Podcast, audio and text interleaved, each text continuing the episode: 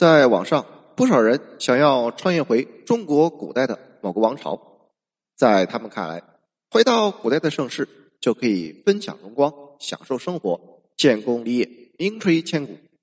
可是，就像我们之前说的，长城很伟大，可惜你是修长城的人。想象当然是美好的，可惜现实却要比骨感更加骨感。来，我们盘点一下。按照朝代穿越会发生什么样的事实？既然要穿越，那就先从最早的说起。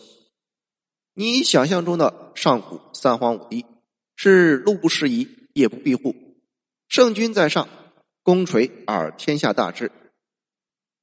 禅让制度是最先进的民主制度，要比西方先进三千年，真的是我们的自豪。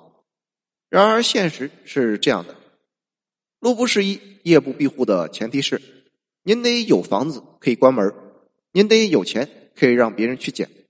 在那个还没有彻底摆脱原始状态的史前年代，有房子吗？房子有门吗？那个时代存在着钱和货币这种东西吗？你不知道。实际上，一物一物才是当时的常态。你确定你有什么东西掉在地上值得别人去捡吗？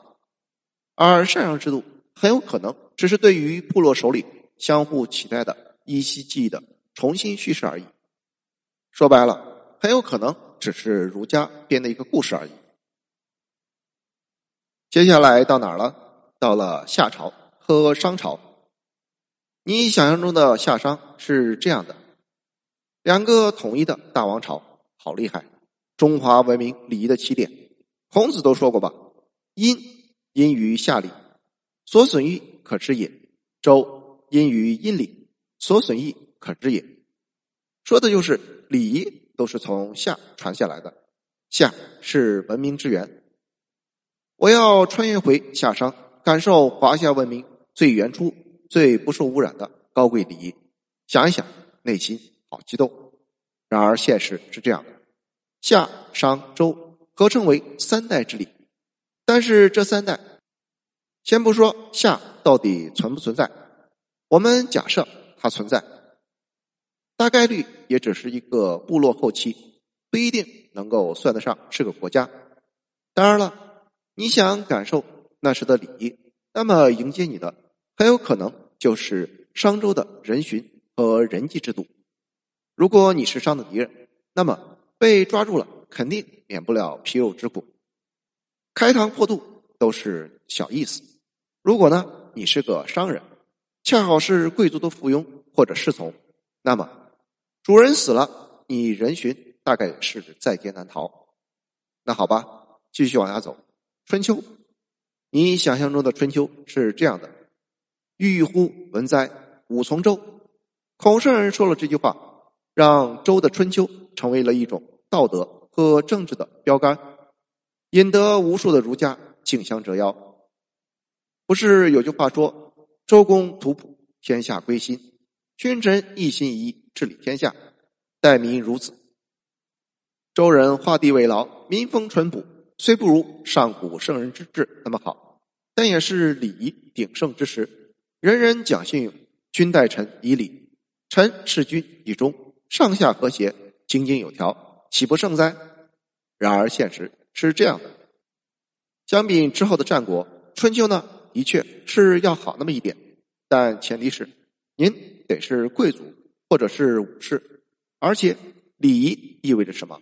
意味着是上下尊卑不可逾越的秩序，刑不上大夫，礼不下庶民。如果穿越回去只是平头百姓一个，那洗洗睡吧，没您什么事儿，好吧？那就是光荣的大秦。想象中的大秦是这样的：军功、军功和军功，即便是平民也可以靠着军功升级，翻身农奴把歌唱，开疆拓土，星辰大海，赳赳老秦，整装待命，一盘大棋。想一想，就是热血沸腾。然而现实是这样的：军功当然是有，可惜呢，你很有可能只是那个功。星辰大海呢，一盘大棋呢，好吧，在那个时候，你更大概率的是做棋子，而不是棋手，或者说更大概率是连棋子的资格也不够，要么是孟姜女修长城的丈夫，要么就是孟姜女本将。接下来就是大汉，想象中的大汉朝是这样的：牛逼，第一次出击西域，风狼居胥，乐事嫣然，马革裹尸，为国效力，大丈夫。当如此，太激动了。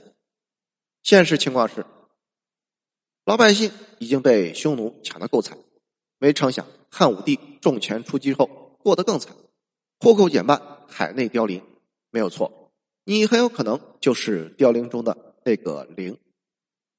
算了算了，不打仗了，我们去魏晋。魏晋风骨，想象中的魏晋是这样的：魏晋风骨，南朝末传。魏晋风骨。想想就在，儒雅名士清谈辩论，坐而论道。